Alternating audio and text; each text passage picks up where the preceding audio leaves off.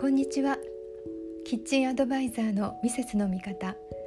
こちらはキッチンから始まるつながる家族の笑顔を応援するララプラスキッチンがお届けします。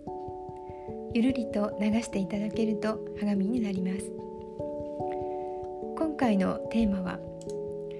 今こそキッチンが大事な3つの理由。家の中で当たり前にあるキッチン。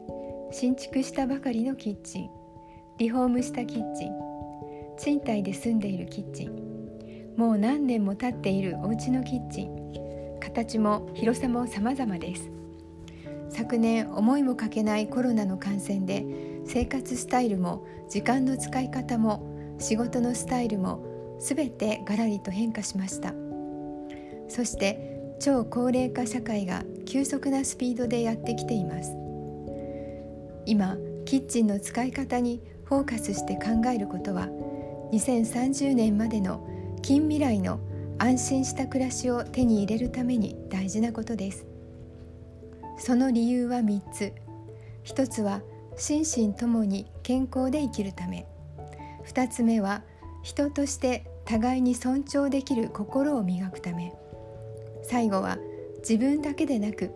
家族も家族の先にいる誰かをも幸せにするためです。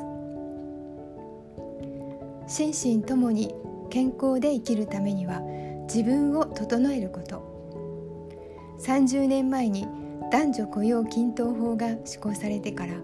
わずか5年ほどで兼業主婦世帯は専業主婦世帯を上回りました。一昔前は結婚することが女の幸せとの価値観で結婚したら専業主婦になり賢く家事をやりきることが役目だと思っていた時代から自分の能力を生かし社会で活躍する時代へと多様な価値観が選択できる時代に変化しています。今まで家で当たり前だった家事労働は社会でシステム化され家電は機能的に変化し時短家事がセオリーになりました。これからロボット社会になれば料理も作ってくれる配膳してくれる後片付けもしてくれるという人が必要とされない時代が来るかもしれません。キッチンは視覚聴覚嗅覚味覚触覚の五感をフルに使う場所です。実はこれから5年先10年先20年先の人として健康で豊かな暮らしを送るためにはこの五感を使うということがとても大事なことになります。しかしながら今後さらなるデジタル化や AI の到来によって人が自分で動くことをしなくなると手先を使うことが少なくなり脳への刺激が減ってゆきます。調味料も分量を言えば機械から自動で出てきて調合してくれるロボットもあります。そうすると材料や分量は視覚を持って脳に伝達されないので大さじ1がどのくらいなのか A 調味料と B 調味料をどんな割合で混ぜたらどんな味覚になるのか自分の加減がわからなくなります。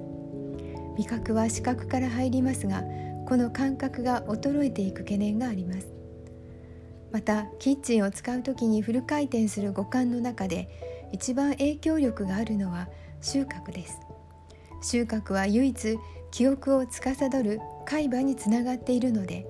この収穫を鈍らせないことは認知症の予防になるとも言われています。その意味でも快適にキッチンを使うことは健康に豊かな生活を送るためにも必要なことです。互いに尊重できること。人の体は食べるもので作られていきます。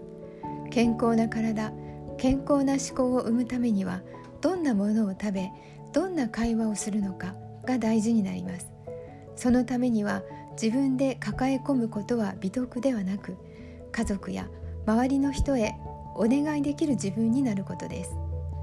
自分を閉ざすことは自分のことも家族のことも周りのことも見て見ないことにして波風を立たせないようにしているだけです。自分を苦しめてしまいます。うさぎは寂しいと死んでしまうように人も全く喋らないでいると体も心も衰弱してしまいます。自分を楽に相手も気持ちよくウィンウィンの会話ができるためには言葉が大事です。どんな言葉をどんな感情で使うかは相手を分かることに意識を向けた時相手にも分かってもらえるのです。一昨年私が講師を務めた講演会の時に家事を手伝った経験のある男性に